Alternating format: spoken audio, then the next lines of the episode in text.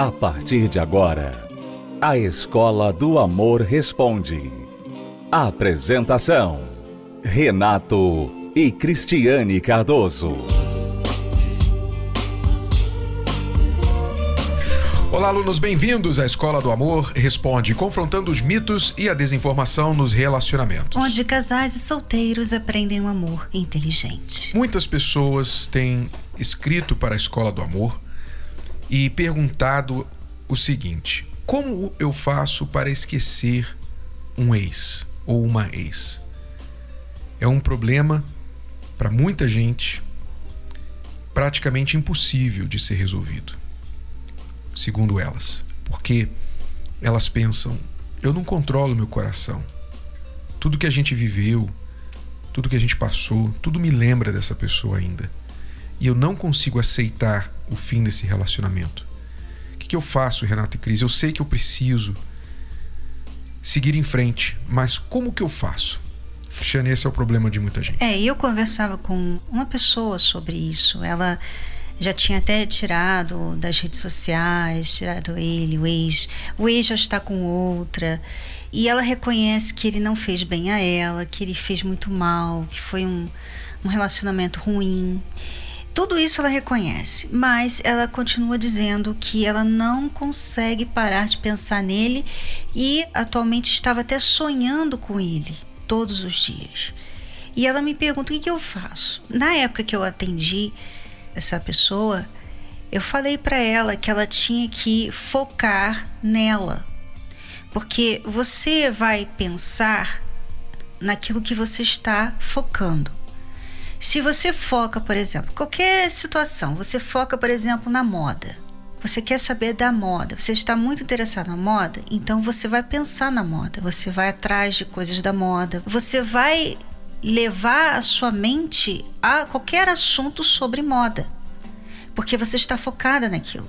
Quando a pessoa está focada num relacionamento que já terminou, mesmo ela tirando aquela pessoa das redes sociais, mesmo ela não estando em contato com aquela pessoa, ela vai ficar pensando naquela pessoa, porque o foco dela está naquela pessoa, naquele relacionamento que não deu certo. Então é uma mudança de foco, é uma mudança de foco. Só que eu falei com ela isso e passou um mês e ela falou: Olha, eu continuo com o mesmo problema, eu continuo pensando nele. E sabe, Renato, a pessoa que tenta mudar de foco sem colocar um outro foco no lugar, se ela só pensa assim, não, eu não posso focar nisso, se ela não coloca outro foco, ela não vai conseguir fazer essa transição. Ela vai voltar àquele foco anteriormente. E a pessoa às vezes pensa que ela está focando nela quando ela fala assim: não, eu não quero pensar nele. O problema é que você não está focando em você. Porque se você estivesse focando em você, você está vendo o que você precisa fazer por você. Você está pensando no que você precisa fazer por você. No caso dela, ela é uma pessoa que vem na igreja uma vez na semana, porque a semana toda ela trabalha, ela estuda e ela não tem tempo para ir na igreja. Então, só uma vez na semana ela então ouve a palavra de Deus. Ou seja, como, Renato, que uma pessoa que só deixa, por exemplo, quatro vezes no mês para ouvir para ela a palavra de Deus? Como que ela vai deixar de focar nas outras coisas fúteis que acontecem na vida dela? Que é 24 horas. Né? Exatamente. Né? Eu falei para ela: olha, você talvez não pode estar às 10 da manhã, mas você pode estar meio-dia. Tem a reunião das 7 tem outras reuniões, entre as reuniões principais, que a pessoa pode participar. Mas, infelizmente, as pessoas querem uma mágica. Elas querem que, sabe, que a gente fale assim: olha, coloca duas colheres de farinha, é um copo d'água e pronto, esse pensamento, essa memória vai sair. Não é assim que funciona. Exato. E é importante reforçar o que você disse, que não basta dizer eu não vou focar nele, não quero pensar nele, não quero pensar na ex ou no ex. Mas é como dizer, como tem essa frase, né, muito comum, que não dá para você falar para alguém assim, não pense no elefante cor-de-rosa. Imediatamente a pessoa vai pensar é, no elefante cor-de-rosa. Verdade. Né? Então, quando a pessoa diz assim, não quero pensar no ex, não quero pensar no ex, ela já está pensando no ex. Então você deixa de pensar em algo ou alguém quando você substitui o pensamento e não quando você tenta resistir o pensamento apenas. É como um mau hábito. Não adianta você querer deixar um mau hábito sem substituí-lo por um bom hábito. Ah, eu quero deixar de comer doce, de comer muito açúcar, muita sobremesa doce. Então não adianta você dizer assim: "Ah, eu vou eu vou me levantar da mesa do almoço, do jantar e vou fugir da sobremesa". Não, você deve substituir aquilo por algo mais saudável, uma fruta, algo que venha substituir aquele seu anseio por algo doce, por uma sobremesa, mas algo saudável. Os especialistas, né, de nutricionismo indicam isso, eles ensinam isso. Então não é diferente nos pensamentos. Você para deixar de viver pensando no ex, é importante você fazer o ajuste no ambiente físico, sim. Então tudo que te lembra da pessoa fisicamente é importante você remover de diante dos seus olhos. Tem lá uma foto de vocês no porta-retrato. É importante você jogar fora essa foto. Tirar esse porta-retrato, no mínimo trancá-lo e botá-lo lá no porão, e se for o caso que você tiver alguma razão muito forte para guardar, mas o melhor é que você jogue fora. Redes sociais, tirar, não ficar voltando. O que você puder fazer. É claro que às vezes o ex faz parte do seu círculo social. Vocês têm amigos em comum, vocês às vezes frequentam o mesmo local de trabalho, até a igreja. Então, não dá para você não ver a pessoa.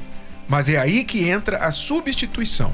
Não adianta remover lembranças do ambiente físico quando na mente você continua lembrando. Então você tem que substituir na sua mente. Como a Cristiane falou, foque em você, foque em outras coisas, foque na sua vida espiritual, foque em Deus. Principalmente na vida espiritual, né, Renato? Porque quando a pessoa está fraca, não é o trabalho, não são os estudos, não é a moda, não é ela fazer uma makeover que vai fazê-la sentir forte. Porque a força é o interior da pessoa. Então, espiritualmente, você precisa de estar bem, para você então lidar com essas coisas que acontecem na sua vida. Se você está sempre sendo levada pelas suas emoções, sempre se sentindo fraca diante de coisas que acontecem na sua vida, isso é um sinal de que a sua vida espiritual não está bem. Você precisa buscar. E uma vez na semana, como algumas pessoas gostam de fazer, como tipo uma obrigação, ah, eu vou na igreja uma vez na semana. Uma vez na semana você buscar pela sua vida espiritual, infelizmente, não funciona. Isso é uma religião, é uma forma de você ter uma religião. Mas a vida espiritual é todo dia. Não que você tenha que estar todo dia na igreja, mas você tem que buscar pela sua vida espiritual todo dia. Assim como eu e Renato fazemos. Eu não vou na reunião todo dia. Mas eu estou no espírito. Todo dia eu busco estar no espírito. Eu medito na palavra de Deus. Eu penso em Deus. Eu penso na minha vida com Deus. Sabe? A minha vida espiritual é a minha estrutura para todas as outras áreas da minha vida. Se a minha vida espiritual está fraca, todas as outras áreas vão sofrer também. Então, principalmente a sua vida espiritual, busque por você, pelo seu espírito, sabe? E só Deus pode dar essa força. Você não vai conseguir força no seu espírito através de mais nada a não ser Deus. Vamos a uma pausa e já voltamos para responder perguntas dos nossos alunos aqui na Escola do Amor Responde. Acesse o nosso site escola do amor responde.com.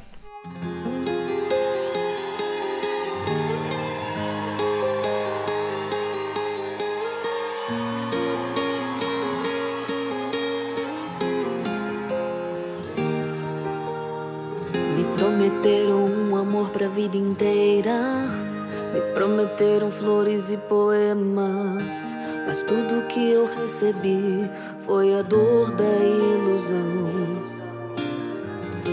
E eu que achei de tudo ter vivido, que meu destino já estava escrito. Eu encontrei a paz em forma de razão.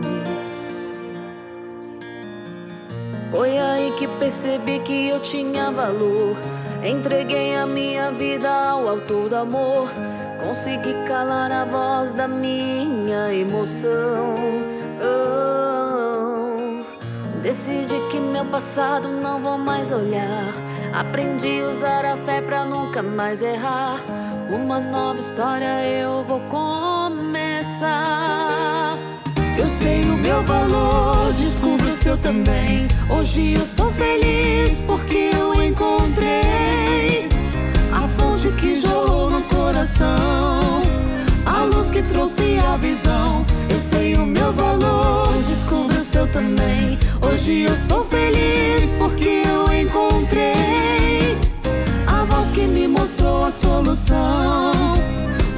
Verdadeiro amor que me tirou a solidão.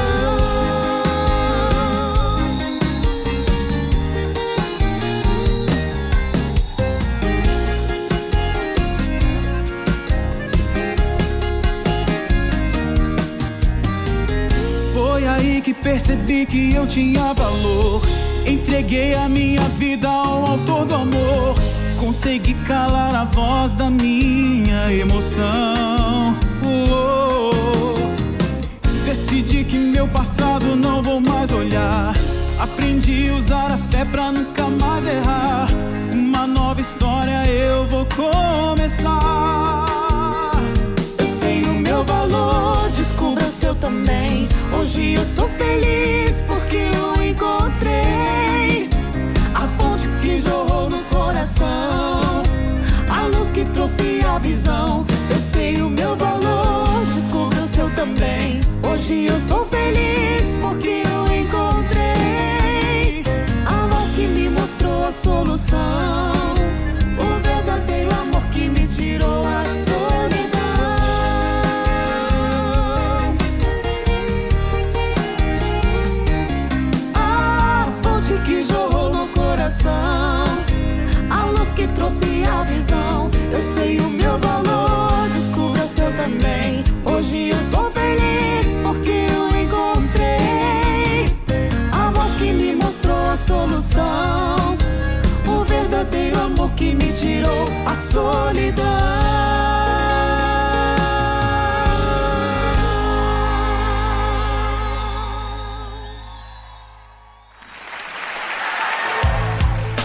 som que você escuta quando atinge o sucesso.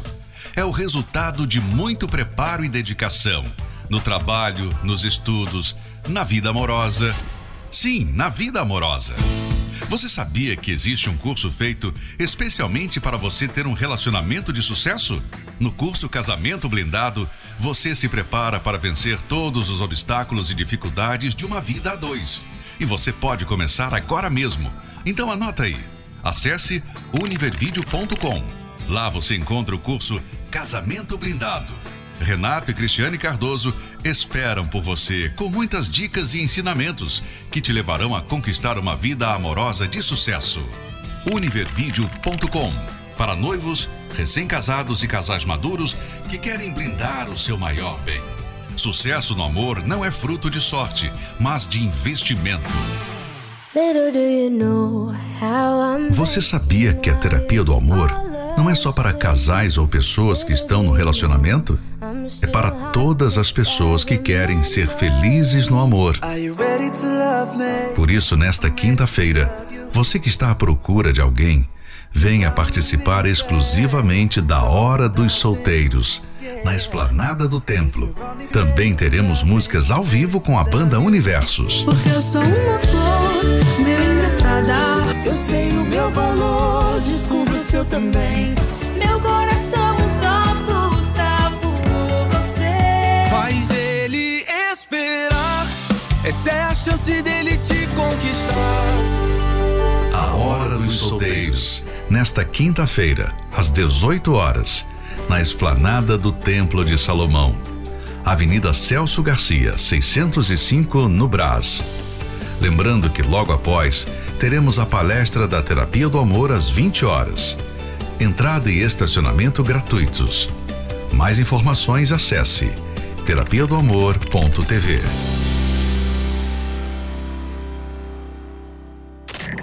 Você está ouvindo a Escola do Amor Responde com Renato e Cristiane Cardoso.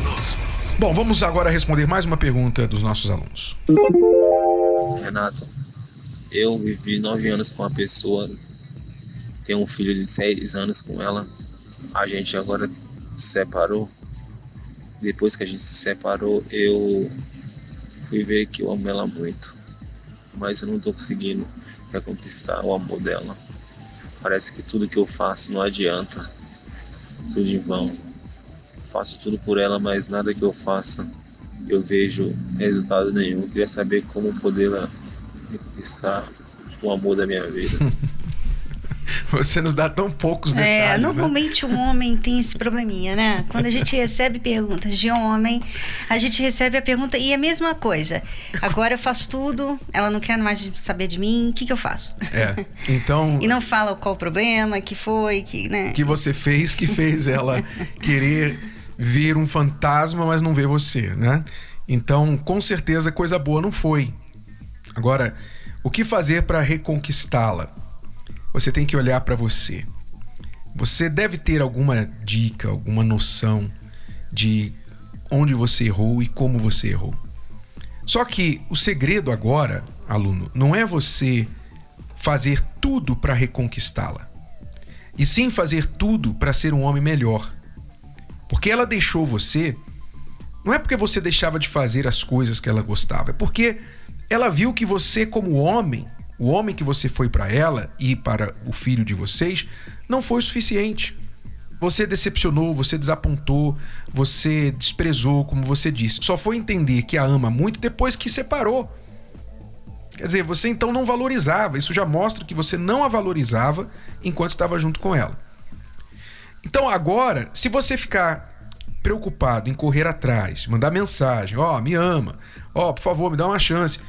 Cada tentativa que você fizer de tentar trazê-la de volta vai ser um tiro no pé. Até que você não vai ter mais pé, nem perna, daqui a pouquinho você é só um toquinho. De tanto tiro que você vai ter dado em você mesmo. Então não vai funcionar. O que, que você tem que fazer? Olha só, você já tem uma vantagem, uma grande vantagem, que há uma ligação inquebrável entre vocês, que é o filho de vocês, de seis anos. Ou seja, todo tempo você vai fazer parte da vida dela por causa desse filho. Você vai estar presente de alguma forma, em algum contato.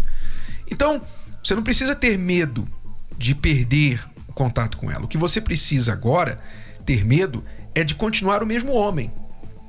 Se você mudar como homem, olhando onde você falhou, digamos que você era uma pessoa que mentia muito, que maltratava, que vivia a vida de solteiro, tudo que você fez que destruiu esse relacionamento e você agora entende, eu preciso mudar, amadurecer, ser homem de verdade, ser um bom pai para meu filho. Eu preciso mudar para mim, ser um homem de verdade.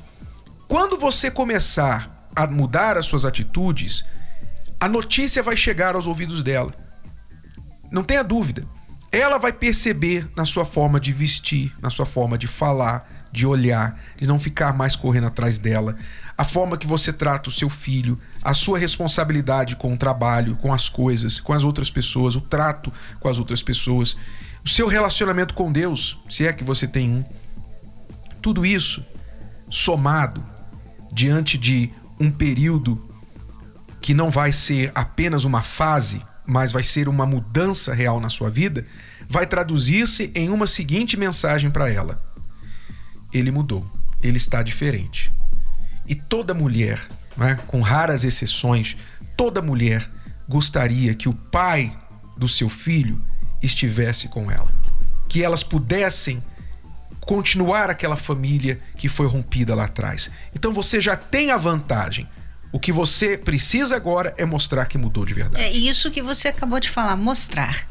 Porque normalmente o que muitos fazem, e provavelmente é o que você tem feito e que não tá dando certo, é ficar falando. Eu mudei, eu mudei, me desculpa, perdoa, é, olha, eu errei com você, eu mudei, mudei. Você só fala, você só fala. E a mulher, ela cansa disso, porque por nove anos, provavelmente, ela ouviu você falar várias vezes coisas que você não fez.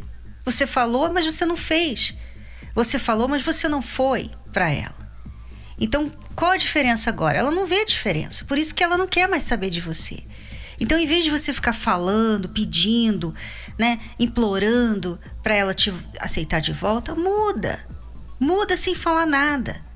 Muda porque a sua mudança vai falar por você. Aí sim, quando há mudança, então há um, um crédito Né? Você olha para a pessoa e você acredita no que ela está falando porque ela mudou de verdade. Então não é só ladainha de palavras em vão. Bom, nós chegamos aqui com muita confusão entre nós dois, né? A gente chegou aqui tentando se reconstruir depois de muita briga, 13 anos de casados, duas saídas de casa e muita confusão. A gente não se entendia de jeito nenhum. Eu não queria levar comigo o fardo de que eu não tentei até a última solução.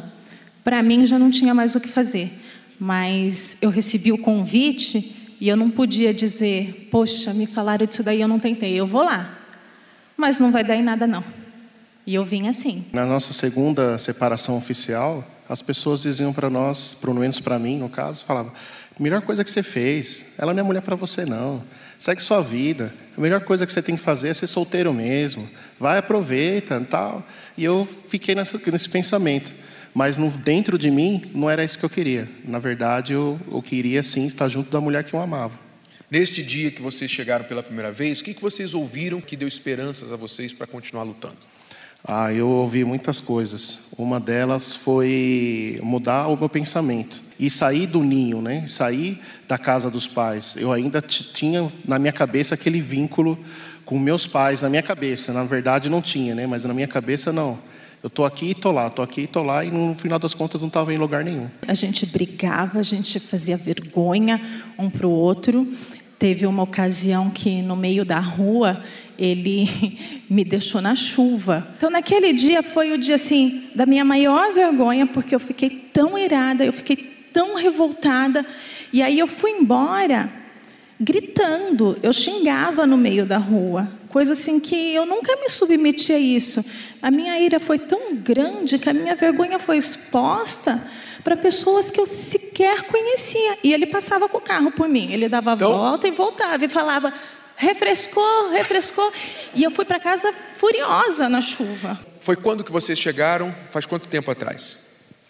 Um ano e quatro meses. Um ano e quatro meses.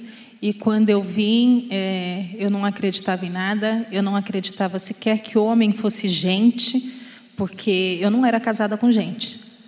Gente não maltrata a gente. Então, para mim, homem não é gente, homem não sente, homem não se expressa, homem não cuida, homem é individualista, homem só quer saber dele mesmo, ele só quer saber ser cuidado, ele só quer saber ser atendido. Então, não é humano, não é.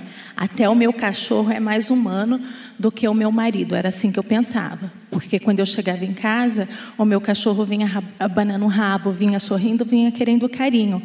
Agora, o meu marido eu não sabia se vinha para jantar, eu não sabia se aparecia e sequer sabia o humor que ele ia entrar em casa.